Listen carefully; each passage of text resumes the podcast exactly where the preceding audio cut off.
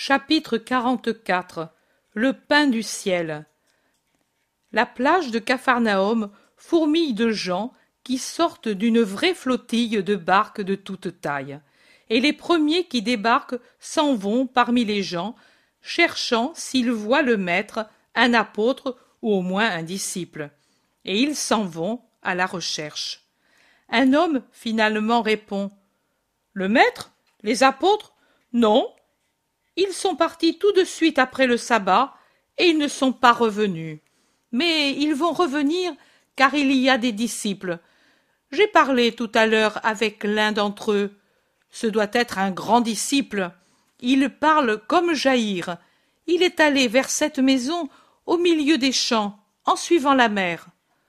L'homme qui a posé la question répand le bruit, et tous se précipitent vers l'endroit indiqué mais après avoir fait environ deux cents mètres sur la rive, il rencontre tout un groupe de disciples qui viennent vers Capharnaüm en faisant force geste. Il les salue et demande Le maître, où est-il? Les disciples répondent Pendant la nuit, après le miracle, il s'en est allé avec les siens, avec des barques au-delà de la mer. Nous avons vu les voiles, au clair de lune, qui allait vers Dalmanuta. Ah. Voilà. Nous le cherchions à Magdala dans la maison de Marie, et il n'y était pas. Pourtant, ils pouvaient nous le dire, les pêcheurs de Magdala. Étienne dit. Ils ne l'auront pas su. Peut-être est-il allé sur les monts d'Arbela pour prier. Il y a été déjà une autre fois, l'an dernier, avant la Pâque. Je l'ai rencontré alors par une très grande grâce du Seigneur à son pauvre serviteur. Mais il ne revient pas ici Certainement, il va revenir. Il doit faire ses adieux et donner les ordres.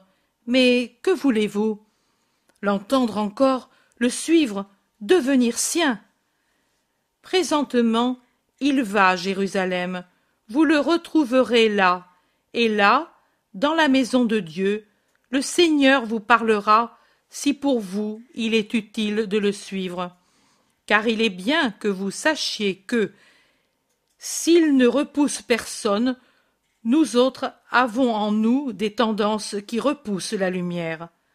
Maintenant, celui qui en a tant au point d'en être non seulement saturé, cela ne serait que peu de mal, car lui est lumière, et si nous devenons loyalement siens avec une volonté bien décidée, sa lumière nous pénètre et chasse nos ténèbres. Mais d'en être pénétré et d'y être attaché comme à la chair de sa personne, alors il vaut mieux qu'il s'abstienne de venir, à moins qu'il ne se détruise pour se recréer à nouveau. Réfléchissez donc pour savoir si vous avez en vous la force de prendre un nouvel esprit, une nouvelle manière de penser, une nouvelle façon de vouloir. Priez pour pouvoir connaître la vérité sur votre vocation, et puis venez si vous croyez. Et veuille le Très-Haut, qui a guidé Israël dans son passage, vous guider en ce Pésac pour venir dans le sillage de l'agneau, hors des déserts, vers la terre éternelle, vers le royaume de Dieu, dit Étienne en parlant au nom de tous ses compagnons. Non, non, tout de suite, tout de suite, personne ne fait ce que lui fait, nous voulons le suivre, dit la foule en tumulte. Étienne a un sourire très expressif. Il ouvre les bras et dit c'est parce qu'il vous a donné en abondance du bon pain que vous voulez venir. Croyez-vous que dans l'avenir il ne vous donne que cela? Lui promet à ceux qui le suivent ce qui est son lot. La douleur, la persécution, le martyre. Ce ne sont pas des roses, mais des épines, pas des caresses, mais des soufflets, pas du pain, mais des pierres sont prêtes pour les Christ. Et je parle ainsi sans blasphémer, parce que ces vrais fidèles seront oints de l'huile sainte faite de sa grâce et de sa souffrance, et nous serons oints pour être les victimes sur l'autel et les rois dans le ciel. Eh bien, en es-tu jaloux, peut-être? Tu y es, toi? Nous voulons y être nous aussi. Il est le maître pour tous. C'est bien. Je vous le disais parce que je vous aime et que je veux que vous sachiez ce que c'est que d'être ses disciples pour ne pas être ensuite des déserteurs. Allons alors l'attendre tous ensemble à sa maison. Le crépuscule commence et c'est le début du sabbat. Il viendra le passer ici avant son départ. Ils vont vers la ville en parlant, et plusieurs interrogent Étienne et Hermas, qui les a rejoints, et eux, aux yeux des Israélites, ont une lumière spéciale comme élèves préférés de Gamaliel. Plusieurs demandent Mais que dit Gamaliel de lui? D'autres Est-ce lui qui vous a envoyé? Et d'autres encore N'a-t-il pas souffert de vous perdre? Ou bien Et le maître Que dit-il du grand rabbi? Les deux répondent avec patience. Gamaliel parle de Jésus de Nazareth comme du plus grand homme d'Israël. Oh. Plus grand que Moïse disent certains presque scandalisés. Lui dit que Moïse est l'un des si nombreux précurseurs du Christ, mais qu'il n'était que le serviteur du Christ. Alors, pour Gamaliel, celui-ci est le Christ, c'est ce qu'il dit. Si c'est ce que dit le rabbi Gamaliel, la question est tranchée. C'est lui le Christ. Il ne dit pas cela. Il n'arrive pas encore à le croire, pour son malheur, mais il dit que le Christ est sur la terre, car il lui a parlé, il y a plusieurs années, lui et le sage Hillel. Et il attend le signe que le Christ lui a promis pour le reconnaître, dit Hermas. Mais comment a-t-il fait pour croire que celui-là était le Christ? Que faisait-il? Moi, je suis aussi âgé que Gamaliel, mais je n'ai jamais entendu dire que chez nous aient été faites les choses que le Maître fait.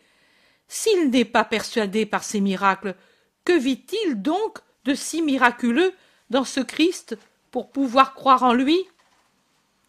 Hermas répond encore. Il le vit oint par la sagesse de Dieu. C'est ce qu'il dit. Et alors, qu'est-il pour Gamaliel, celui-ci?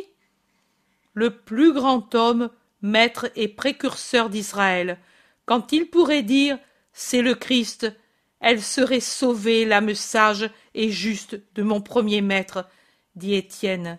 Et il termine. Et je prie pour que cela soit à tout prix.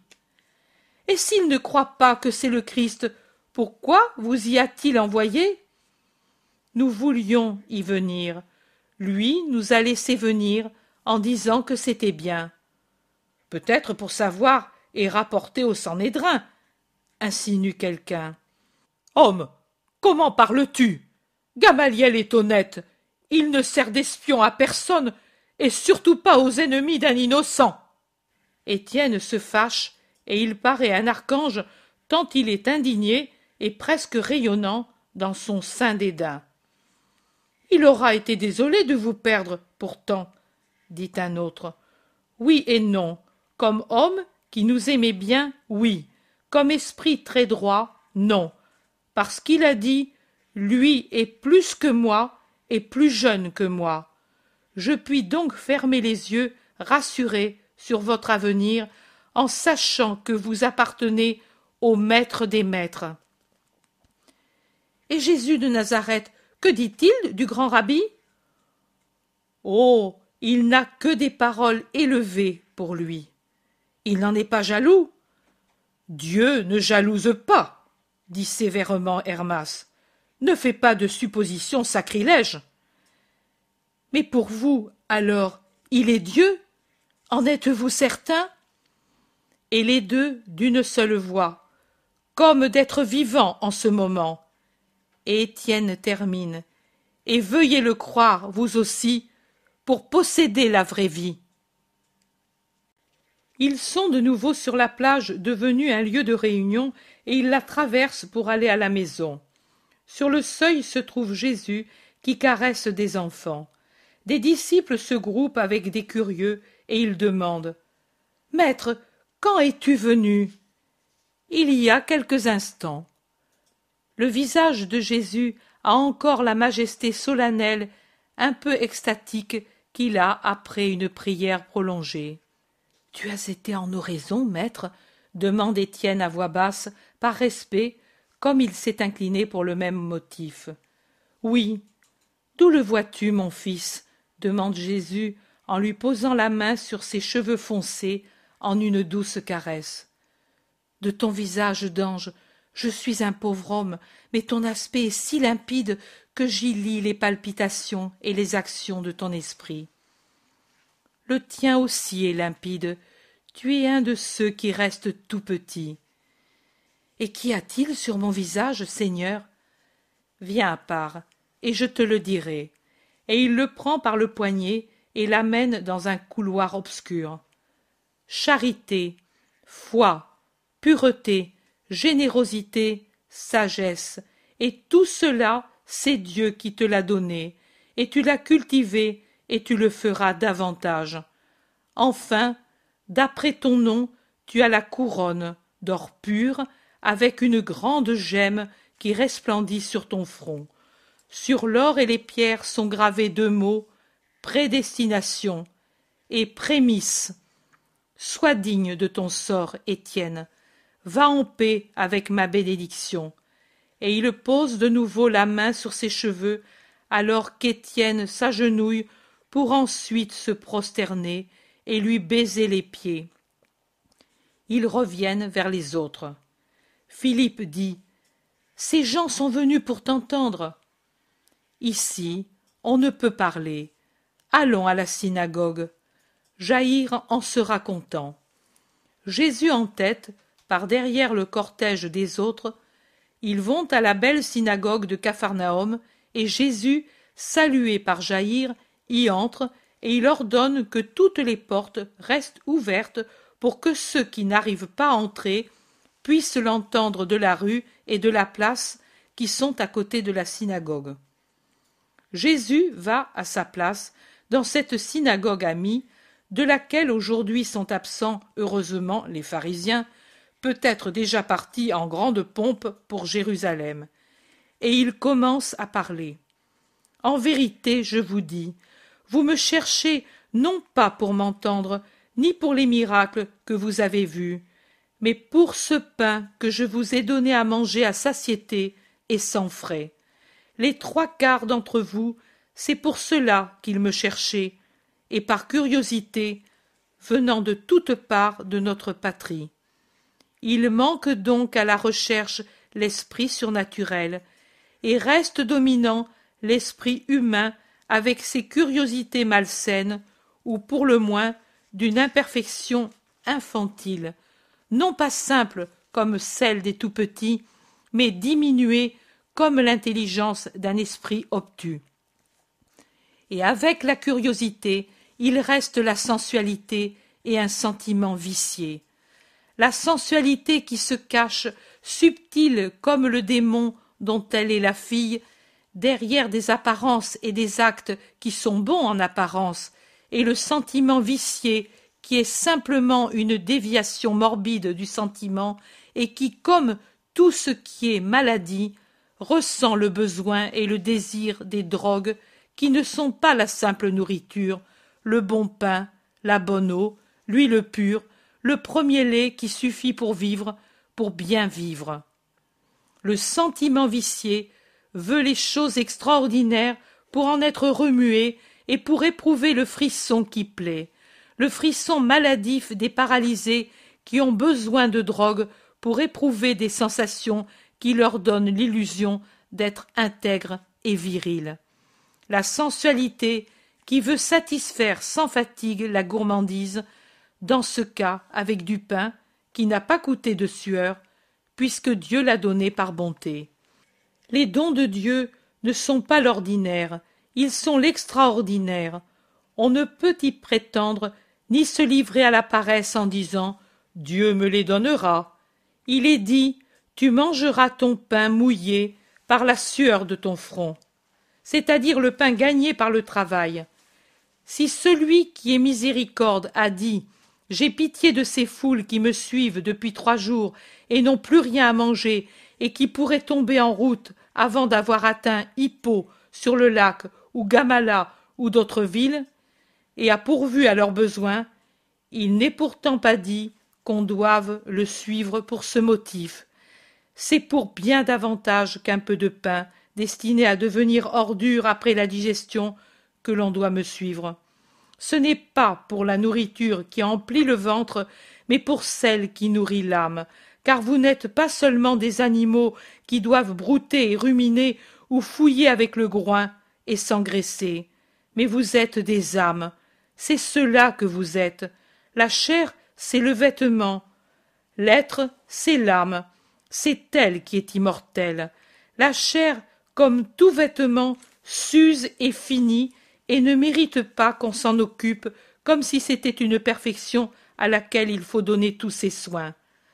Cherchez donc ce qu'il est juste de se procurer, non ce qui est injuste. Cherchez à vous procurer non la nourriture qui périt, mais celle qui dure pour la vie éternelle.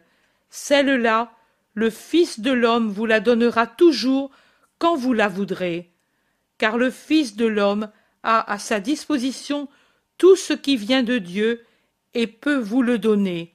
Lui est maître, et maître magnanime des trésors de Dieu Père, qui a imprimé sur lui son sceau pour que les yeux honnêtes ne soient pas confondus.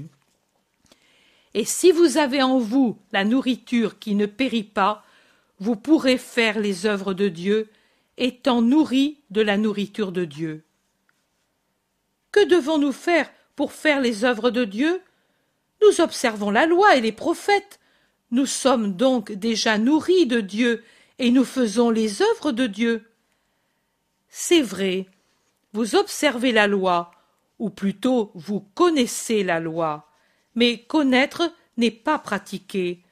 Nous connaissons, par exemple, les lois de Rome, et pourtant un Israélite fidèle ne les pratique pas autrement que dans les formules qui lui sont imposées par sa condition de sujet. Pour le reste, nous, je parle des Israélites fidèles, nous ne pratiquons pas les usages païens des Romains, tout en les connaissant.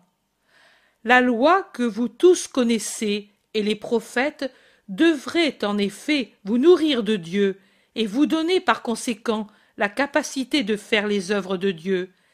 Mais pour faire cela, elles devraient être devenues une seule chose avec vous, comme l'air que vous respirez et la nourriture que vous assimilez, qui se changent tous les deux en vie et en sang, alors qu'ils restent étrangers tout en étant dans votre maison, comme peut l'être un objet de la maison qui vous est connu et utile, mais qui, s'il venait à manquer, ne vous enlèverait pas l'existence. Alors que, oh, essayez un peu de ne pas respirer pendant quelques minutes, essayez de rester sans nourriture pendant des jours et des jours, et vous verrez que vous ne pouvez vivre ainsi devrait se ressentir votre moi de la dénutrition et de son asphyxie de la loi et des prophètes, puisque vous les connaissez, mais ne les assimilez pas, et qu'ils ne deviennent pas une seule chose avec vous. C'est cela que je suis venu enseigner et donner, le suc, l'air de la loi et des prophètes, pour rendre le sang et la respiration à vos âmes qui meurent de faim et d'asphyxie. Vous ressemblez à des enfants qu'une maladie rend incapables de savoir ce qui peut les nourrir. Vous avez des provisions de nourriture, mais vous ne savez pas qu'elles doivent être mangées pour se changer en une chose vitale et qu'elles deviennent vraiment nôtres par une fidélité vraie et pure à la loi du Seigneur qui a parlé à Moïse et aux prophètes pour vous tous. Venir donc à moi pour avoir l'air et le suc de la vie éternelle, c'est un devoir.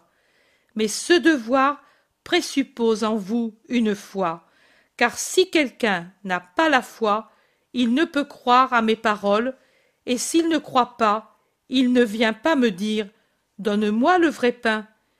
Et s'il n'a pas le vrai pain, il ne peut pas faire les œuvres de Dieu, n'ayant pas la capacité de les faire. Par conséquent, pour être nourri de Dieu et pour faire l'œuvre de Dieu, il est nécessaire que vous fassiez l'œuvre base qui est celle-ci, croire en celui que Dieu a envoyé.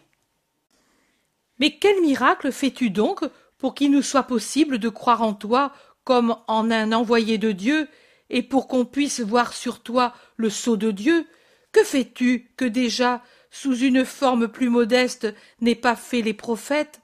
Moïse t'a même surpassé, puisque non pas une seule fois, mais pendant quarante années, il a nourri nos pères d'une nourriture merveilleuse.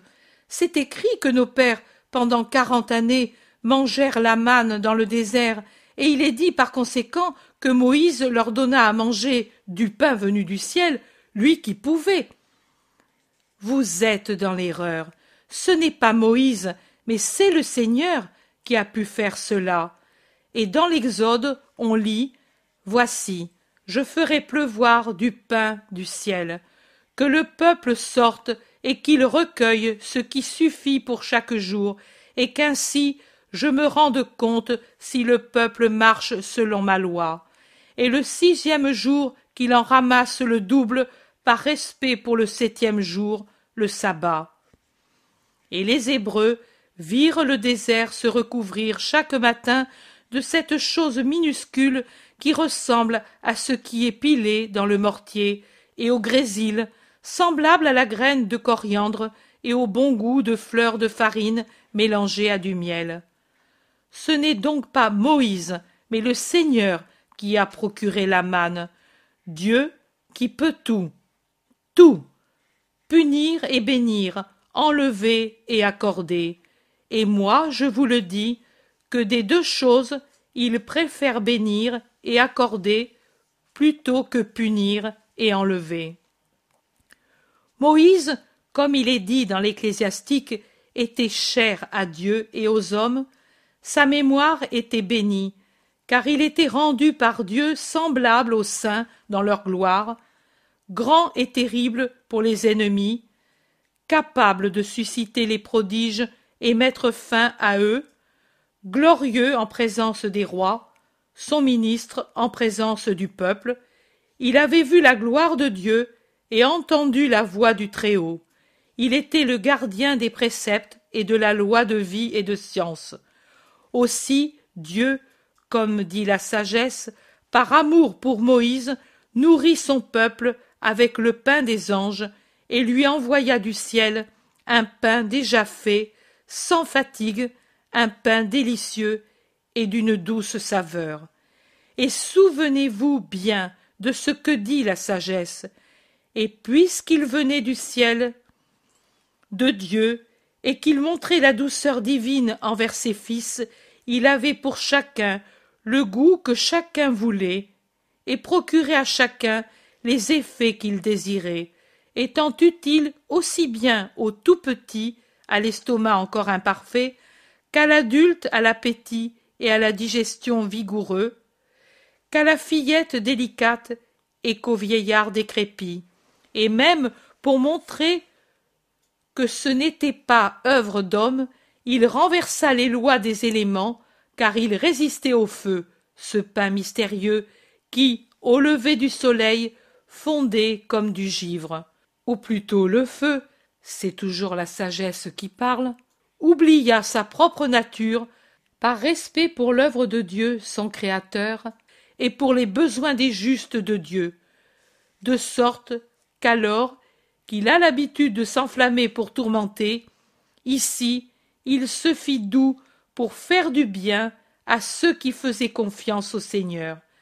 Alors c'est pour cela qu'en se transformant de toute manière, il servit à la grâce du Seigneur, leur nourrisse à tous, selon les besoins de celui qui priait le Père éternel, pour que ses fils bien-aimés apprennent que ce n'est pas la reproduction des fruits qui nourrit les hommes, mais que c'est la parole du Seigneur qui conserve ceux qui croient en Dieu. En effet, le feu ne consumait pas, comme il le pouvait, la douce manne, même pas si la flamme était haute et puissante, alors que suffisait à la fondre le doux soleil du matin, afin que les hommes se rappellent et qu'ils apprennent que les dons de Dieu doivent être recherchés dès le commencement du jour et de la vie, et que pour les avoir, il faut devancer la lumière et se lever pour louer l'Éternel dès la première heure du matin. C'est cela que la manne enseignait aux Hébreux, et moi je vous le rappelle parce que c'est un devoir qui dure et durera jusqu'à la fin des siècles. Cherchez le Seigneur et ses dons célestes sans paresser jusqu'aux heures tardives du jour et de la vie. Levez-vous pour le louer avant même que le loue le soleil levant, et nourrissez-vous de sa parole qui consacre et préserve et conduit à la vie vraie. Ce n'est pas Moïse qui vous a donné le pain du ciel, mais, en vérité, celui qui l'a donné, c'est le Père Dieu. Et maintenant, en vérité, c'est mon Père qui vous donne le vrai pain, le pain nouveau, le pain éternel qui descend du ciel, le pain de miséricorde, le pain de vie, le pain qui donne au monde la vie, le pain qui rassasie toute faim et enlève toute langueur, le pain qui donne à celui qui le prend la vie éternelle et l'éternelle joie. Donne-nous, ô Seigneur, ce pain, et nous ne mourrons plus. Vous mourrez comme tout homme meurt, mais vous ressusciterez pour la vie éternelle si vous vous nourrissez saintement de ce pain, parce qu'il rend incorruptible celui qui le mange.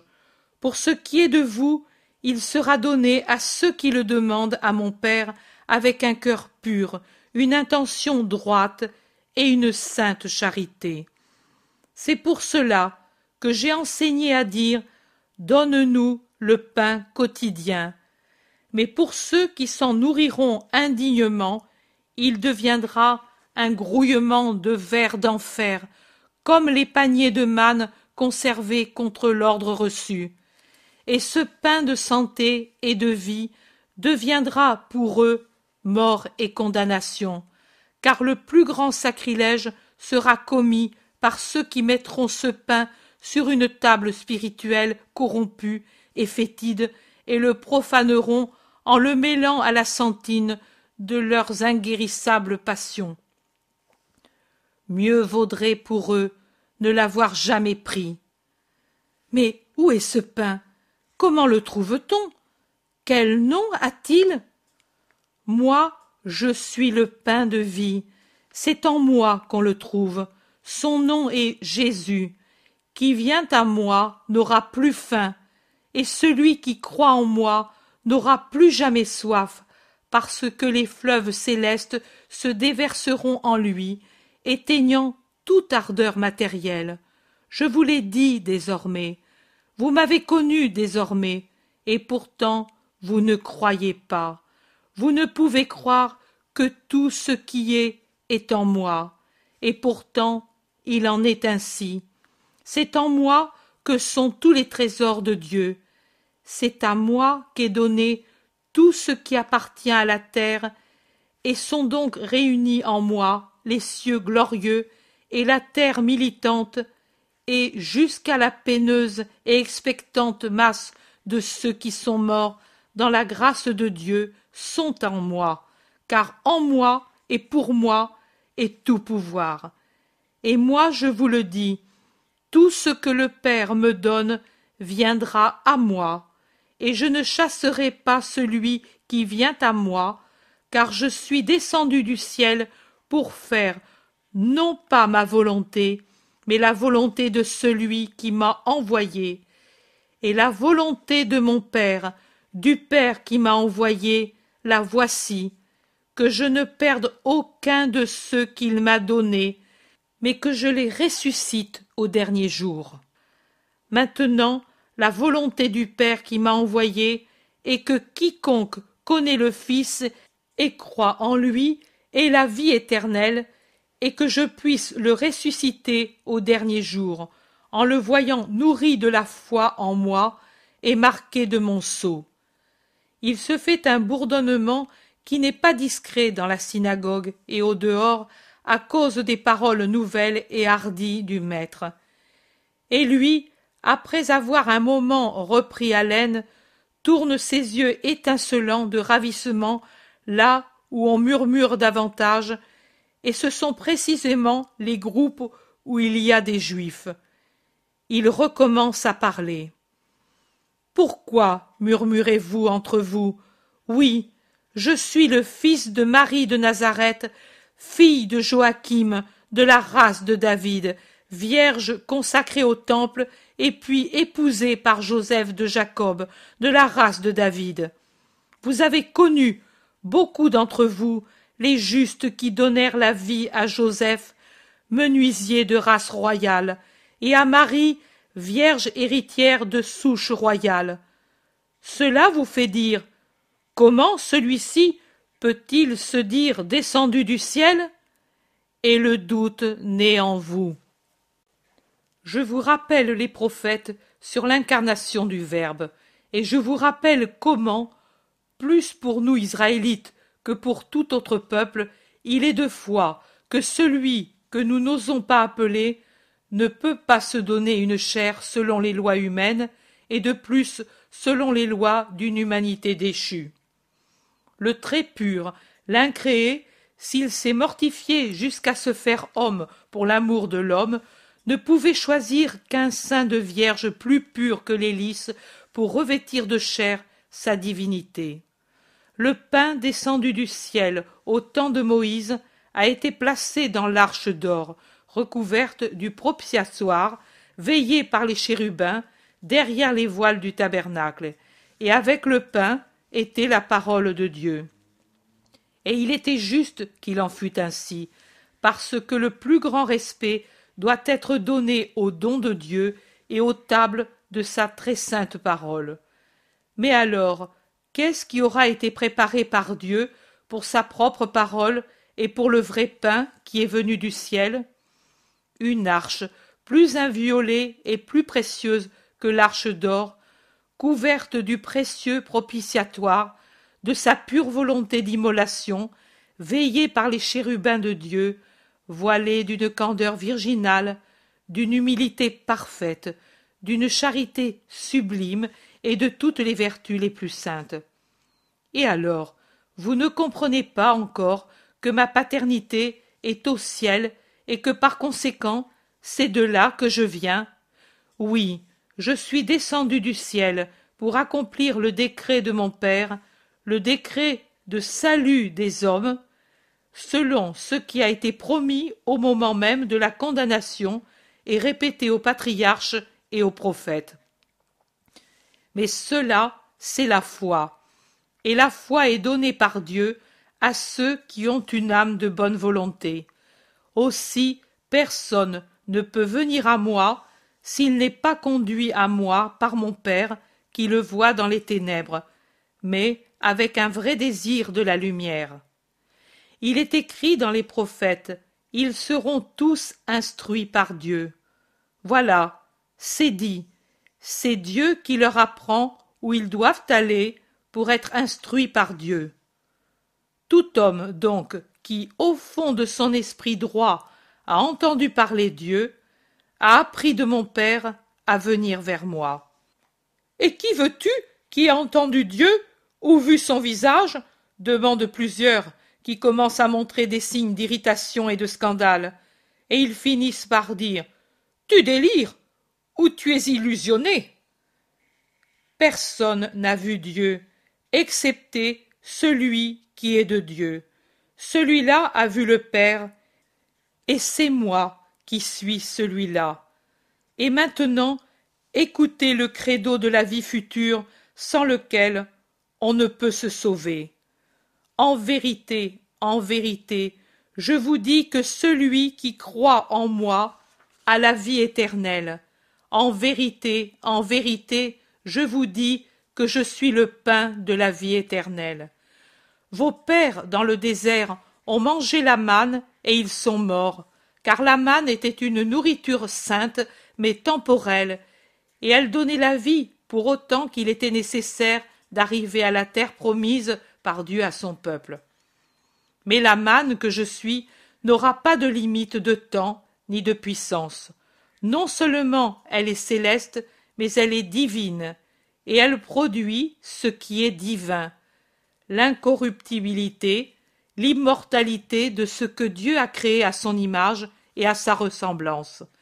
Elle ne durera pas quarante jours, quarante mois, quarante années, quarante siècles, mais elle durera tant que durera le temps, et elle sera donnée à tous ceux qui ont pour elle une fin sainte et agréable au Seigneur, qui se réjouira de se donner sans mesure aux hommes pour lesquels il s'est incarné, pour qu'ils aient la vie qui ne meurt pas. Moi, je puis me donner, je puis me transsubstancier par amour pour les hommes, de sorte que le pain devienne chair et que la chair devienne pain, pour la faim spirituelle des hommes qui sans cette nourriture mourraient de faim et de maladie spirituelle. Mais si quelqu'un mange de ce pain avec justice, il vivra éternellement. Le pain que je donnerai, ce sera ma chair immolée pour la vie du monde.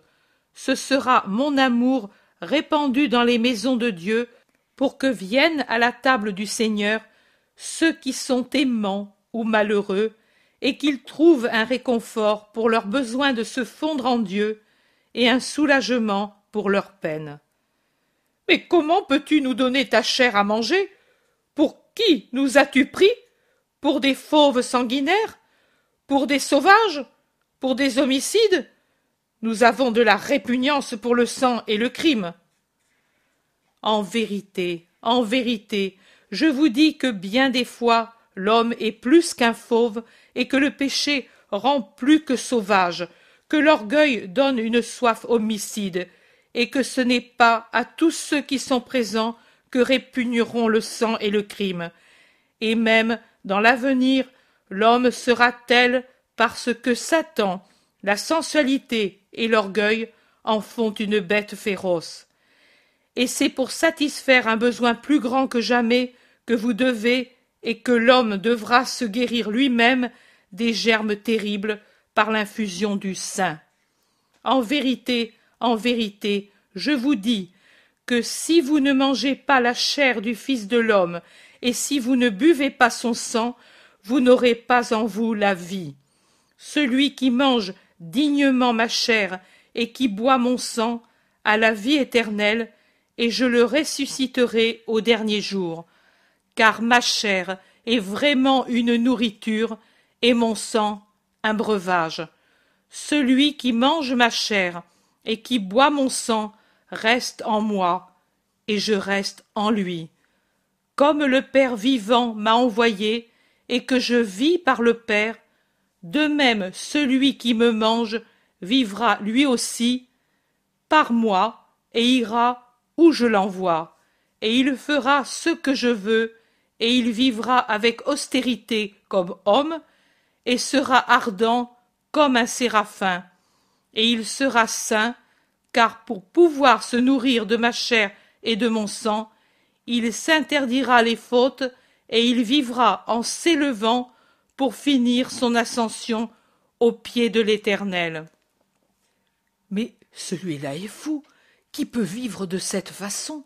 Dans notre religion, il n'y a que le prêtre qui doive se purifier pour offrir la victime, Ici, lui veut faire de nous autant de victimes de sa folie. Cette doctrine est trop pénible et ce langage est trop difficile. Qui peut l'écouter et le pratiquer? Murmurent ceux qui sont présents, et plusieurs sont des disciples réputés tels. Les gens se dispersent en commentant, et très réduits apparaissent les rangs des disciples quand restent seuls dans la synagogue le maître et les plus fidèles je ne les compte pas, mais je dis qu'on arrive à peu près à une centaine. Il doit donc y avoir eu une forte défection même dans les rangs des anciens disciples depuis longtemps au service de Dieu. Parmi ceux qui sont restés, il y a les apôtres, le prêtre Jean et le scribe Jean, Étienne, Hermas, Timon, Hermasté, Agape, Joseph, Salomon, Abel de Bethléem de Galilée et Abel le lépreux de Corosaïne avec son ami Samuel. Élie, celui qui renonça à ensevelir son père pour suivre Jésus, Philippe d'Arbela, Azer et Ismaël de Nazareth, et en plus d'autres dont je ne connais pas les noms. Tout ceci parle doucement en commentant la défection des autres et les paroles de Jésus qui reste pensif, les bras croisés, appuyé à un haut pupitre. Et vous vous scandalisez de ce que je vous ai dit. Et si je vous disais que vous verrez un jour le Fils de l'homme monter au ciel où il était auparavant et s'asseoir à côté du Père?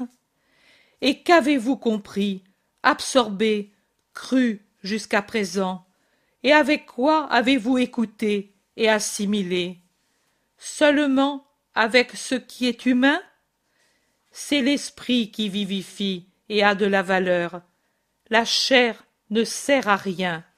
Mes paroles sont esprit et vie, et c'est avec l'esprit qu'il faut les écouter et les comprendre pour en avoir la vie. Mais il y en a beaucoup parmi vous dont l'esprit est mort, parce qu'il est cent fois. Beaucoup d'entre vous ne croient pas vraiment, et c'est inutilement qu'ils restent près de moi. Ils n'en auront pas la vie, mais la mort, car ils y restent, comme je l'ai déjà dit, ou par curiosité, ou par affection humaine, ou pire, pour des fins encore plus indignes.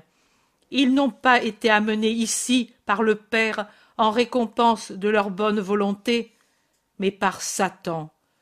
Personne, en vérité, ne peut venir à moi si cela ne lui est pas accordé par le Père.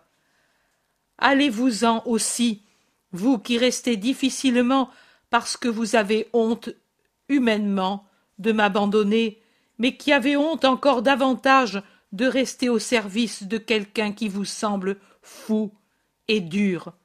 Allez, il vaut mieux que vous soyez loin pour nuire. Et plusieurs autres se retirent des disciples, parmi lesquels le scribe Jean et Marc, le Gérasénien possédé, guéri en envoyant les démons dans les ports.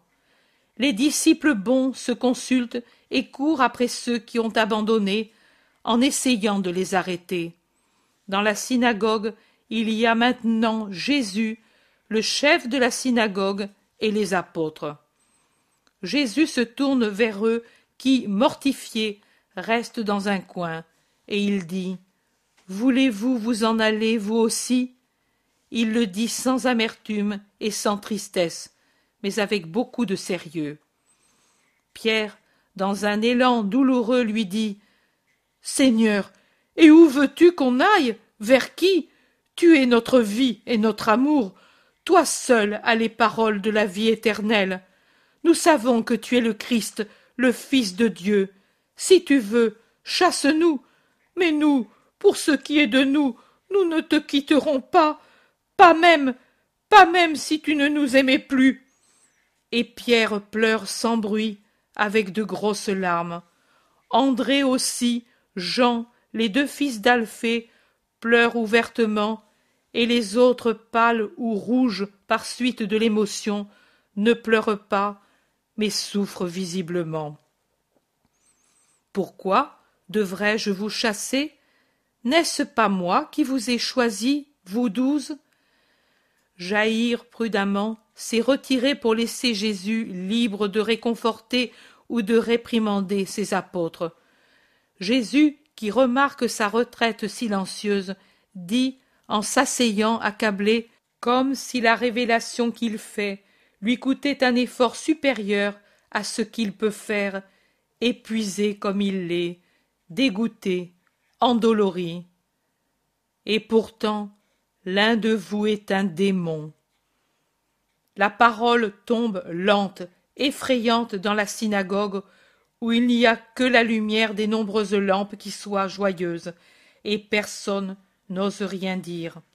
Mais ils se regardent l'un l'autre avec un frisson de peur et en se posant une question angoissée, et par une question encore plus angoissée et intime, chacun s'examine lui-même.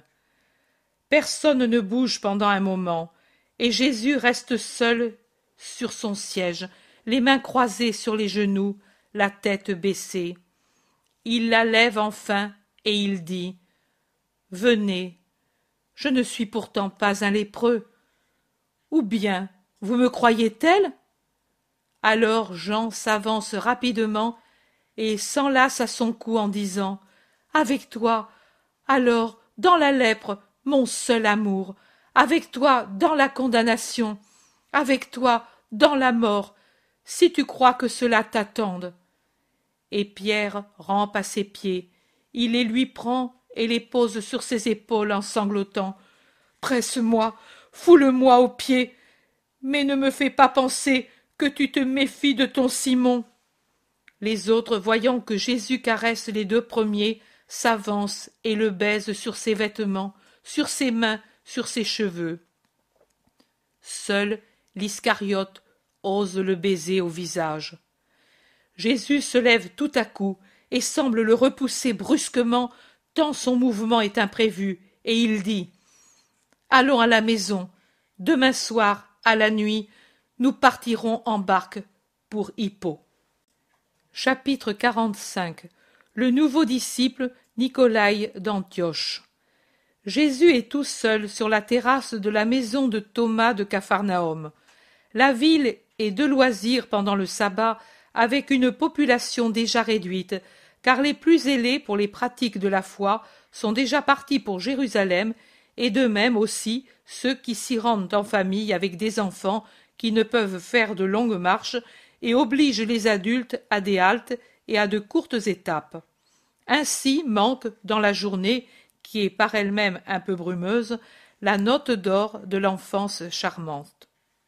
Jésus est très pensif, assis sur un banc très bas dans un coin près du mur de clôture, tournant le dos à l'escalier, pour ainsi dire caché par ce mur, il a le coude sur le genou et appuie son front sur sa main d'un geste fatigué, comme s'il souffrait. Il est interrompu dans sa méditation par un jeune enfant qui veut le saluer avant de partir pour Jérusalem. Jésus. Jésus. crie t il à chaque marche, ne voyant pas Jésus, car le muret le cache à la vue de ceux qui sont en bas. Et Jésus est tellement concentré qu'il n'entend pas la petite voix légère et le pas d'oiseau, de sorte que, quand le petit arrive sur la terrasse, lui est encore dans cette position de douleur. Et l'enfant en reste intimidé. Il s'arrête au bord de la terrasse, met son petit doigt entre ses lèvres et réfléchit. Puis il se décide et avance lentement. Désormais il est derrière Jésus, il se penche pour voir ce qu'il fait, et il dit. Non. Sois bon. Ne pleure pas. Pourquoi? À cause de ces mufles d'hier? Mon père disait avec Jaïr qu'ils sont indignes de toi. Mais toi, tu ne dois pas pleurer. Moi je t'aime bien. Et aussi ma petite sœur, et Jacques, et Tobit, et Jeanne, et Marie, et Miché, et tous, tous les enfants de Capharnaüm. Ne pleure plus. Et il se jette à son cou, caressant, et il dit en finissant. Autrement je pleurerai, moi aussi, et je pleurerai toujours pendant tout le voyage. Non, David, je ne pleure plus. Tu m'as consolé. Tu es seul? Quand partez-vous? Après le crépuscule, embarque jusqu'à Tibériade. Viens avec nous. Mon père t'aime bien, tu sais. Je le sais, chérie, mais je dois aller voir d'autres enfants. Je te remercie d'être venu me saluer, et je te bénis, petit David. Donne-moi le baiser d'adieu, puis retourne auprès de ta mère. C'est elle que tu es ici? Non, je me suis échappée parce que je ne t'ai pas vu avec tes disciples et j'ai pensé que tu pleurais. Je ne pleure plus, tu vois. Va trouver maman, qui peut-être te cherche avec inquiétude. Adieu. Fais attention aux ânes des caravanes. Tu vois, il y en a d'arrêtés partout. Mais est-ce bien vrai que tu ne pleures plus? Non, je n'ai plus de douleur. Tu me l'as enlevé. Merci, mon enfant. Le petit descend quatre à quatre l'escalier, et Jésus l'observe. Puis il hoche la tête, revient à sa place, à sa douloureuse méditation. Il se passe un certain temps. Le soleil, à son couchant, se montre dans des éclaircies. Un pas plus lourd dans l'escalier, Jésus relève la tête. Il voit Jaïr qui se dirige vers lui. Il le salue. Jaïr lui rend respectueusement sa salutation. Comment se fait-il que tu sois ici, Jaïr? Seigneur, peut-être j'ai été fautif, mais toi qui vois le cœur des hommes, tu verras que dans mon cœur il n'y avait pas de mauvaise intention. Je ne t'ai pas invité à parler à la synagogue aujourd'hui, mais j'ai tant souffert pour toi hier, et je t'ai tant vu souffrir que je n'ai pas osé. J'ai questionné les tiens. Ils m'ont dit Il veut rester seul. Mais il y a un instant est venu Philippe, père de David, et il m'a dit que son petit t'a vu pleurer. Il a dit que tu l'avais remercié d'être venu vers toi. Je suis venu, moi aussi, maître. Ceux qui sont encore à Capharnaüm vont se réunir à la synagogue, et ma synagogue est la tienne, Seigneur. Merci, Jaïr. Aujourd'hui, d'autres parleront à la synagogue. Moi, je viendrai comme simple fidèle.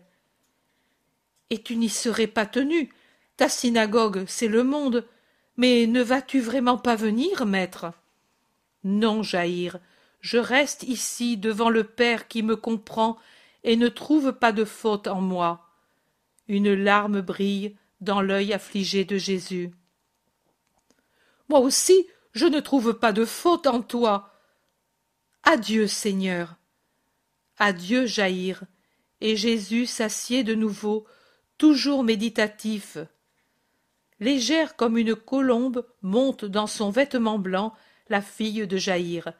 Elle regarde, elle appelle doucement. Mon sauveur. Jésus tourne la tête, la voit, lui sourit et lui dit. Viens à moi. Oui, mon Seigneur, mais je voudrais t'amener aux autres. Pourquoi la synagogue devrait elle être muette aujourd'hui? Il y a ton père et tant d'autres pour l'emplir de paroles. Mais ce sont des paroles. La tienne, c'est la parole. Ô mon Seigneur, par ta parole, tu m'as rendu à maman et à mon père, et j'étais morte. Mais regarde ceux qui vont à la synagogue. Beaucoup sont plus morts que je ne l'étais alors. Viens leur donner la vie. Ma fille, toi, tu le méritais. Eux, aucune parole ne peut donner la vie à quelqu'un qui, pour lui, a choisi la mort. Oui, monseigneur, mais viens tout de même. Il y en a aussi qui vivent toujours plus en t'entendant. Viens, mets ta main dans la mienne, et allons.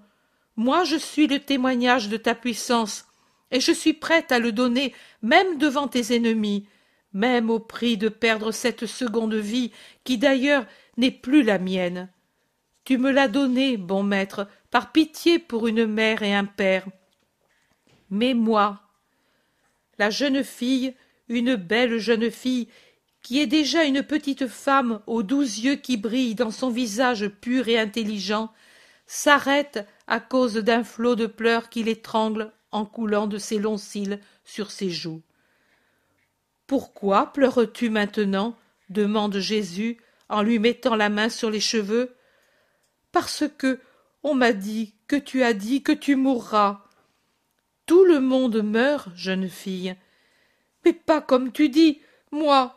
Oh, maintenant, je n'aurais pas voulu redevenir vivante pour ne pas voir cela, pour n'être pas là quand cette horreur sera.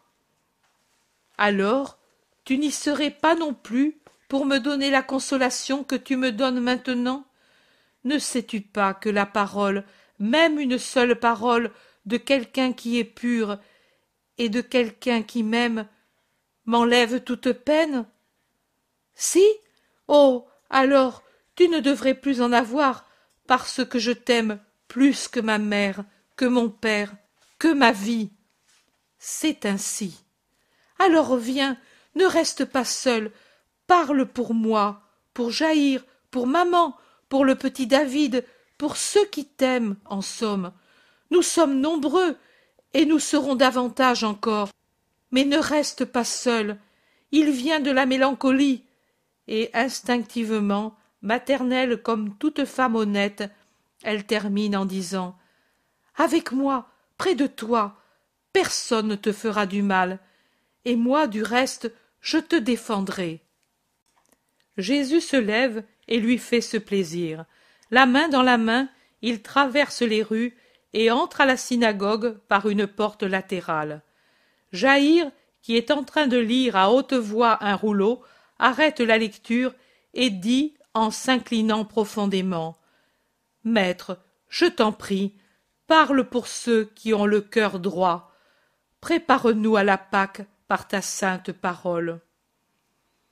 Tu étais en train de lire les rois, n'est-ce pas? Oui, maître, j'essayais de faire comprendre que celui qui se sépare du Dieu vrai tombe dans l'idolâtrie des veaux d'or. Tu as bien parlé. Personne n'a rien à dire? Il s'élève un bruit dans la foule.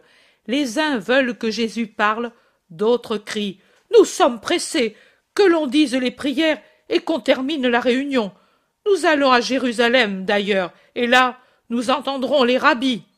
Et ceux qui crient ainsi, ce sont les nombreux déserteurs d'hier que le sabbat a retenus à Capharnaüm. Jésus les regarde avec une extrême tristesse et dit Vous êtes pressés, c'est vrai. Dieu aussi a hâte de vous juger. Allez donc. Puis, se tournant vers ceux qui les réprimandent, il dit Ne leur faites pas de reproches. Chaque plante donne son fruit. Seigneur, répète le geste de Néhémie. Parle contre eux, toi, prêtre suprême. crie indigné Jaïr, et lui font chorus les apôtres, les disciples et les gens de Capharnaüm. Jésus met ses bras en croix, et très pâle, l'air torturé et pourtant très doux, il crie. Souviens-toi de moi, ô mon Dieu, et favorablement, et souviens-toi aussi d'eux favorablement. Moi, je leur pardonne. La synagogue se vide, et il ne reste que ceux qui sont fidèles à Jésus. Il y a un étranger dans un coin, un homme robuste que personne ne regarde et auquel personne ne parle. Du reste, lui aussi ne parle avec personne. Il ne fait que regarder fixement Jésus, si bien que le maître tourne ses yeux dans cette direction, le voit et demande à Jaïr qui cela peut être. Je ne sais pas, quelqu'un de passage certainement. Jésus l'interpelle. Qui es-tu? Nicolaï, prosélyte d'Antioche, qui se rend à Jérusalem pour la Pâque. Qui cherches-tu? Toi, Seigneur, Jésus de Nazareth, je désire te parler. Viens. Et le prenant près de lui, il sort dans le jardin, derrière la synagogue, pour l'entendre. J'ai parlé à Antioche avec un de tes disciples nommé Félix. J'ai ardemment désiré de te connaître. Il m'a dit que tu séjournais à Capharnaüm et que tu as ta mère à Nazareth et aussi que tu vas au Gethsémani ou à Béthanie. L'Éternel a fait que je te rencontre au premier endroit. Moi, j'y étais hier, et j'étais tout près ce matin, alors que tu pleurais en priant près de la fontaine. Je t'aime, Seigneur, parce que tu es saint et doux. Je crois en toi. Tes actions, tes paroles m'avaient déjà fait tien mais ta miséricorde de tout à l'heure pour les coupables m'a décidé. Seigneur, accueille-moi à la place de ceux qui t'abandonnent. Je viens à toi avec tout ce que j'ai, la vie et les biens, tout. Il s'est agenouillé en disant les dernières paroles. Jésus le regarde fixement, puis il dit Viens, à partir d'aujourd'hui, tu appartiendras au Maître. Allons auprès de tes compagnons. Il rentre à la synagogue où les apôtres et les disciples sont en grande conversation avec Jaïr. Voici un nouveau disciple. Le Père me console. Aimez-le comme un frère. Allons avec lui partager le pain et le sel. Puis, dans la nuit, vous partirez avec lui pour Jérusalem, et nous, nous irons en barque à Hippo.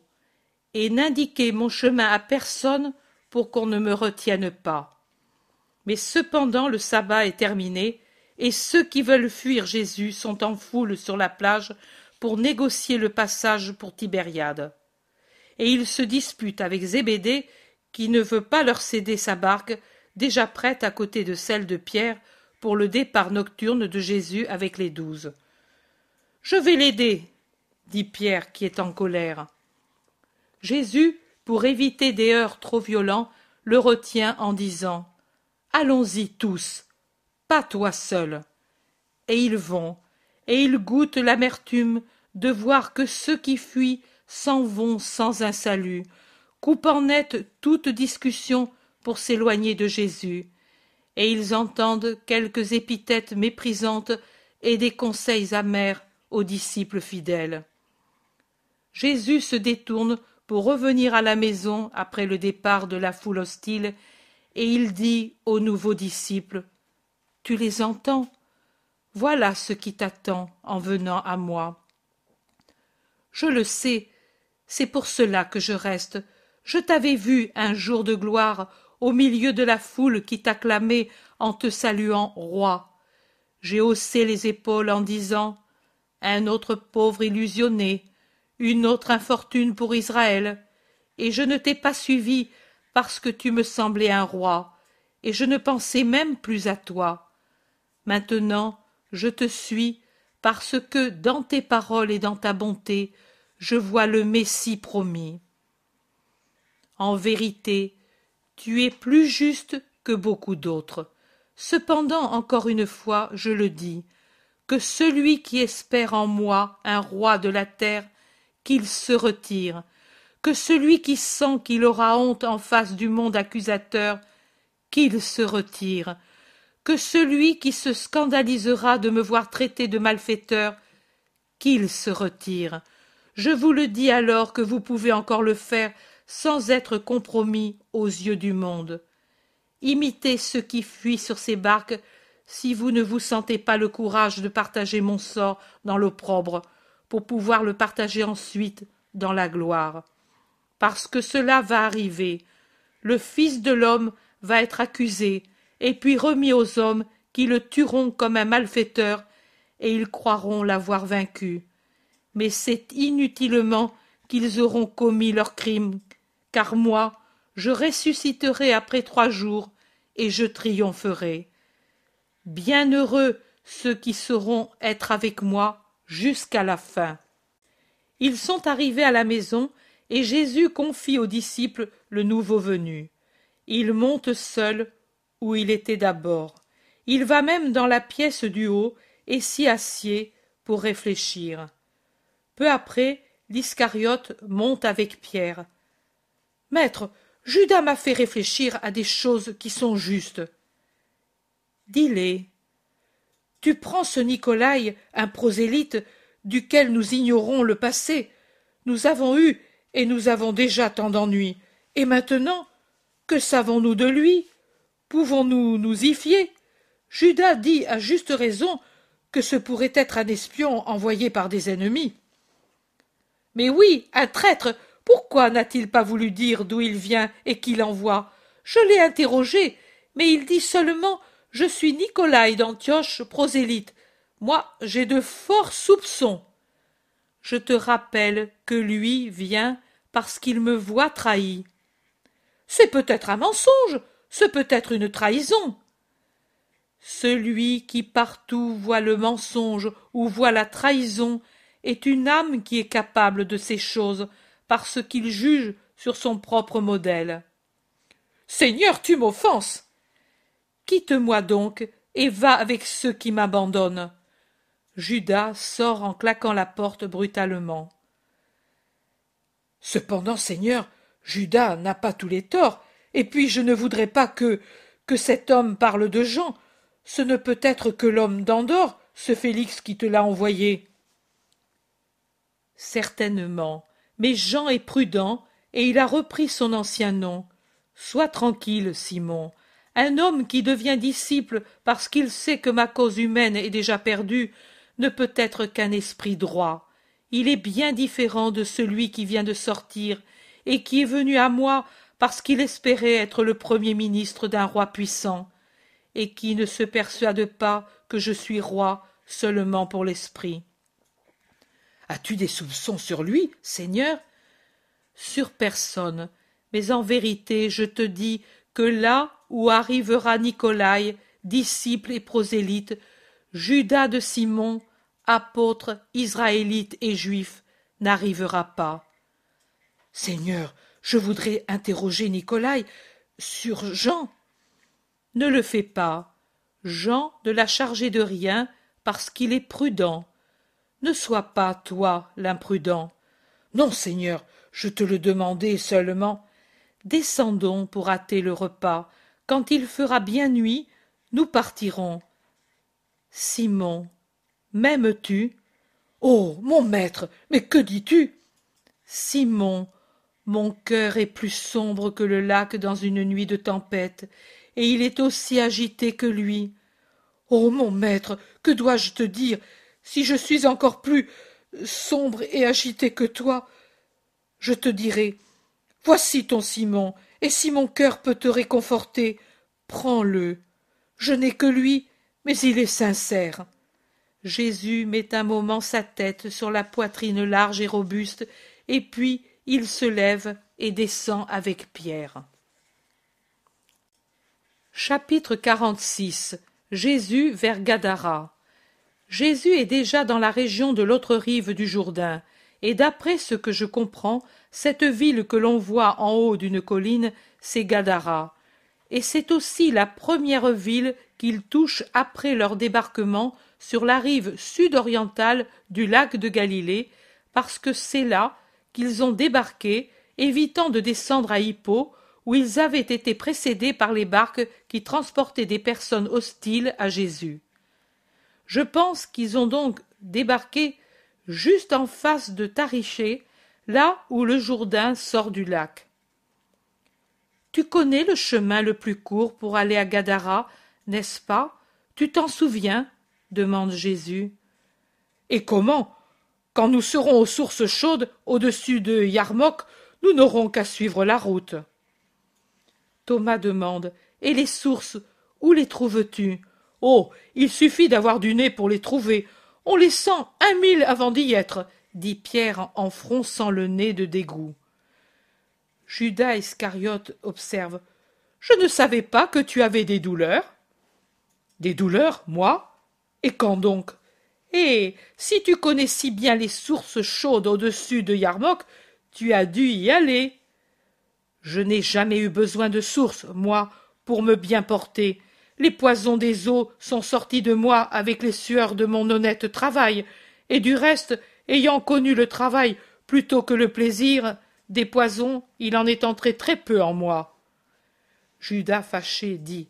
La remarque est pour moi, n'est-ce pas? Bien sûr, je suis coupable de tout. Mais qui t'a mordu? Tu questionnes?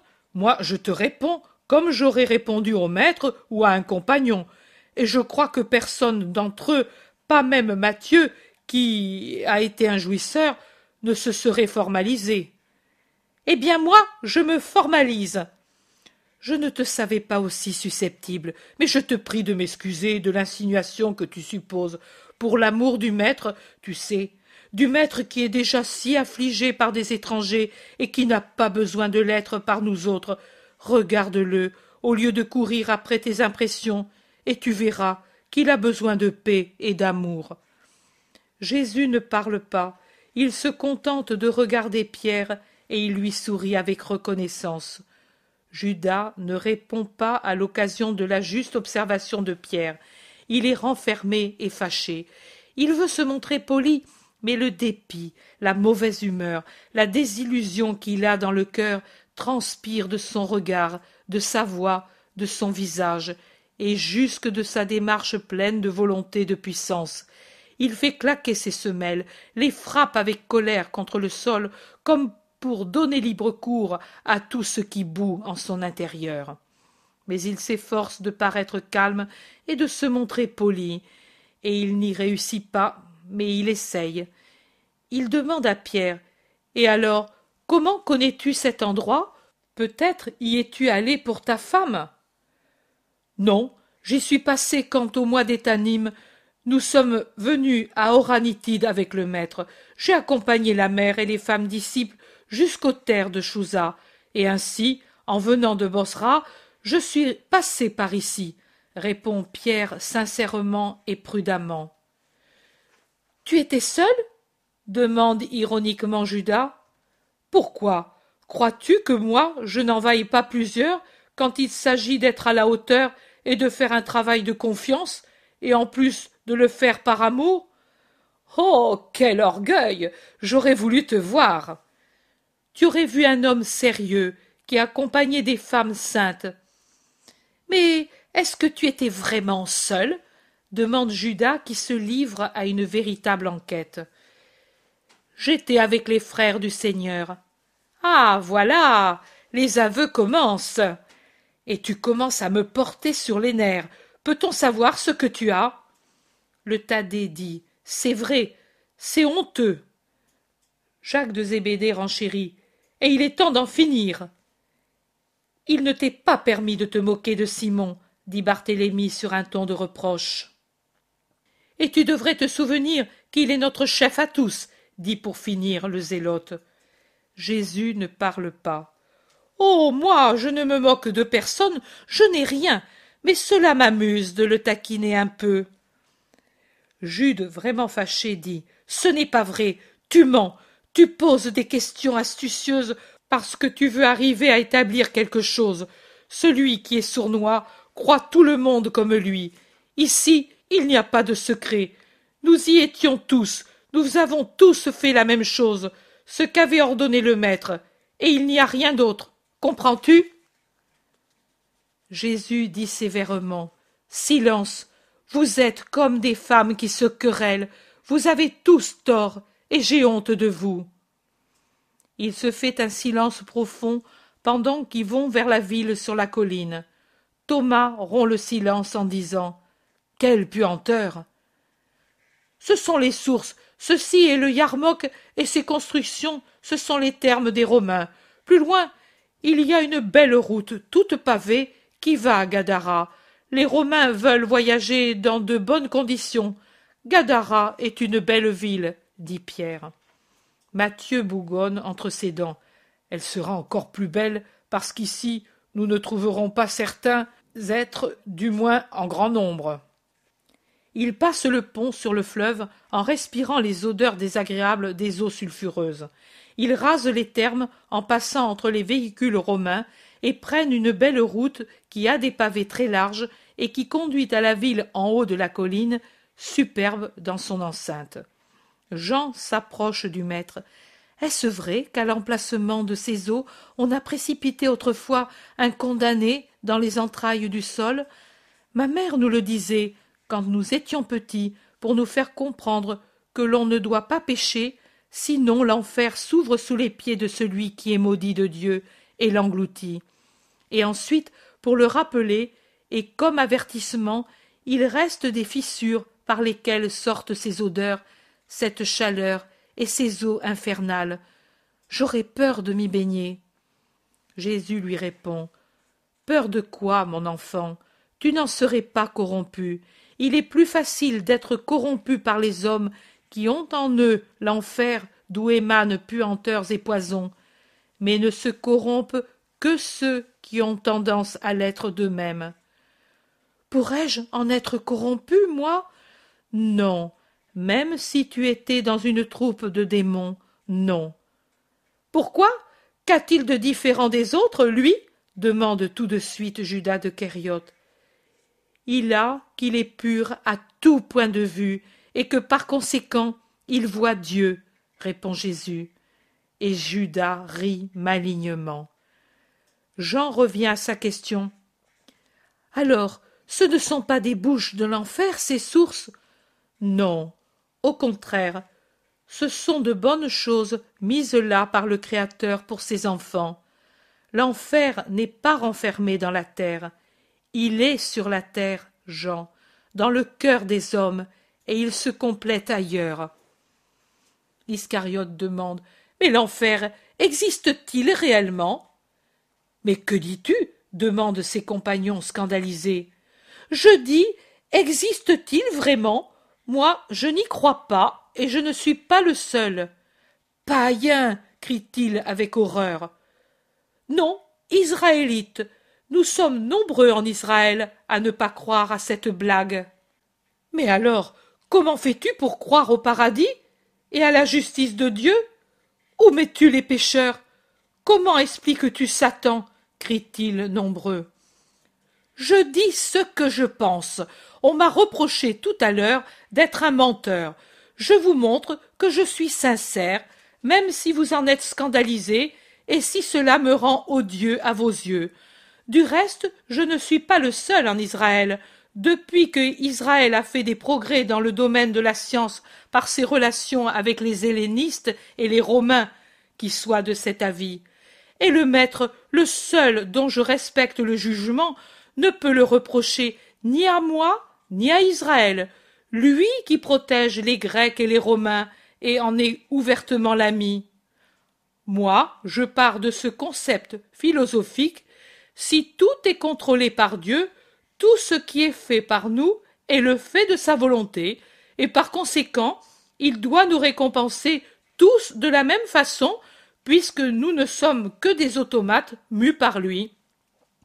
Nous sommes des êtres privés de volonté. Le maître le dit aussi.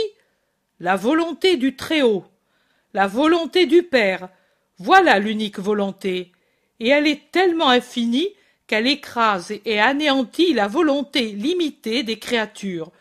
Par conséquent, aussi bien le bien que le mal qu'il semble que nous faisons c'est Dieu qui le fait, car c'est lui qui l'impose. Par conséquent, il ne nous punira pas du mal, et ainsi il exercera sa justice, parce que nos fautes ne sont pas volontaires, mais imposées par celui qui veut que nous les fassions, pour qu'il y ait le bien et le mal sur la terre. Celui qui est méchant sert pour l'expiation de ceux qui le sont moins, et il souffre par lui-même de ne pouvoir être considéré comme bon, et c'est ainsi qu'il expie sa part de faute. Jésus l'a dit. L'enfer est sur la terre et dans le cœur des hommes. Satan, moi, je ne le sens pas. Il n'existe pas. J'y croyais autrefois, mais depuis quelque temps, je suis sûr que tout cela, c'est de la blague. Quand on en est persuadé, on arrive à la paix. Judas débite ses théorie avec un tel aplomb qu'il en coupe le souffle aux autres. Jésus se tait, et Judas le taquine. N'ai-je pas raison, maître? Non. Et son nom est tellement sec qu'il semble une explosion. Et pourtant, moi, Satan, je ne le sens pas, et je n'admets pas le libre arbitre, le mal et tous les Sadducéens sont avec moi, et avec moi il y en a beaucoup d'autres, d'Israël ou non. Non, Satan n'existe pas. Jésus le regarde d'un regard qui est si complexe que l'on ne peut l'analyser. C'est le regard d'un juge, d'un médecin, de quelqu'un qui souffre, qui est stupéfait. C'est tout à la fois. Judas, désormais lancé, dit pour terminer c'est sans doute que je suis meilleur que les autres, plus parfait, que j'ai surmonté la terreur des hommes pour Satan. Et Jésus se tait. Et lui l'excite. Mais parle. Pourquoi n'en ai-je pas la terreur? Jésus se tait. Tu ne réponds pas, maître. Pourquoi? As-tu peur? Non, je suis la charité, et la charité retient son jugement jusqu'à ce qu'elle soit obligée de le donner. Laisse-moi, et retire-toi, dit-il enfin, parce que Judas essaye de l'embrasser, et il termine en un souffle, serré de force dans les bras du blasphémateur. Tu m'inspires du dégoût. Satan, tu ne le vois ni ne le sens, car il n'est qu'un avec toi. Va-t'en, démon. Judas effronté le baise et rit, comme si le maître lui avait dit en secret quelque louange. Il revient vers les autres qui se sont arrêtés abasourdis, et il leur dit Vous voyez, j'ai su ouvrir le cœur du maître, et je le rends heureux, parce que je lui montre ma confiance, et j'en reçois une instruction. Vous, au contraire, vous n'osez jamais parler. C'est que vous êtes des orgueilleux. Oh. Moi, j'apprendrai de lui plus que tous, et je pourrai parler. Ils sont arrivés aux portes de la ville. Ils y entrent tous ensemble, car Jésus les a attendus. Mais alors qu'ils franchissent l'entrée, Jésus commande. Que mes frères et Simon aillent en avant rassembler les gens. Pourquoi pas moi, maître? Tu ne me donnes plus de mission? Elles ne sont plus nécessaires maintenant. Tu m'en as donné deux de suite, et qui ont duré des mois. Et tu t'en plains, disant que je voulais t'éloigner. Maintenant tu te plains parce que je te garde auprès de moi? Judas ne sait que répondre, et il se tait. Il va en avant avec Thomas, le zélote, Jacques de Zébédée et André. Jésus s'arrête pour laisser passer Philippe, Barthélemy, Matthieu et Jean, comme s'il voulait rester seul. Il le laisse faire. Mais le cœur affectueux de Jean, dont les yeux plusieurs fois ont eu des larmes qui y ont brillé pendant les discussions et les blasphèmes de Judas, peu après, le fait se retourner à temps pour voir que Jésus, ne se sachant pas observé dans la ruelle solitaire et assombrie par les archivoltes successifs qui la cachent, se porte les mains au front en un geste de douleur, se courbant comme quelqu'un qui souffre beaucoup.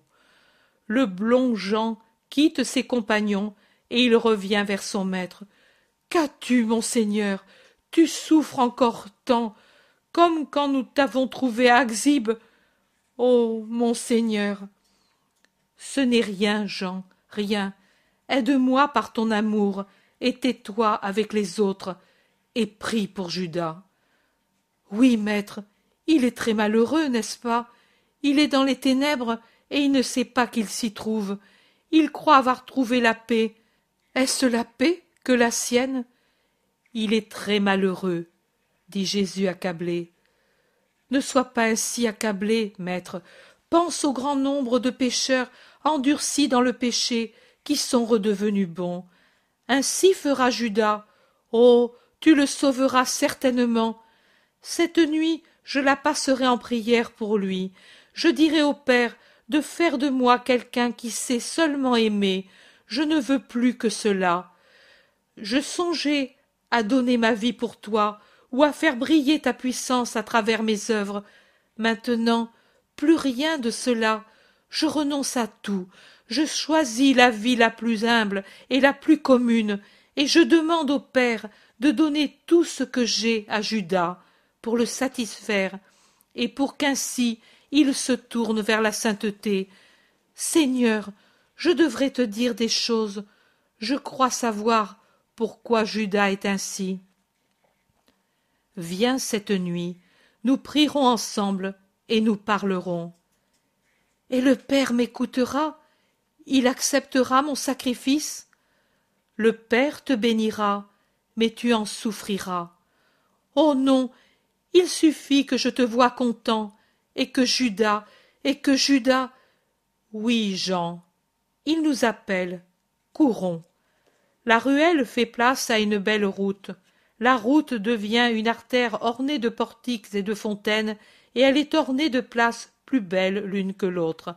Elle croise une artère pareille, et il y a sûrement au fond un amphithéâtre. Et des gens atteints de diverses infirmités sont déjà rassemblés dans un coin des portiques en attendant le Sauveur. Pierre vient à la rencontre de Jésus. Ils ont conservé la foi en ce que nous avons dit de toi au mois d'Étamine. Ils sont venus tout de suite. Et moi, je vais tout de suite récompenser leur foi. Allons. Et dans le crépuscule déjà avancé qui teint les marbres de rouge, il va guérir ceux qui l'attendent avec foi.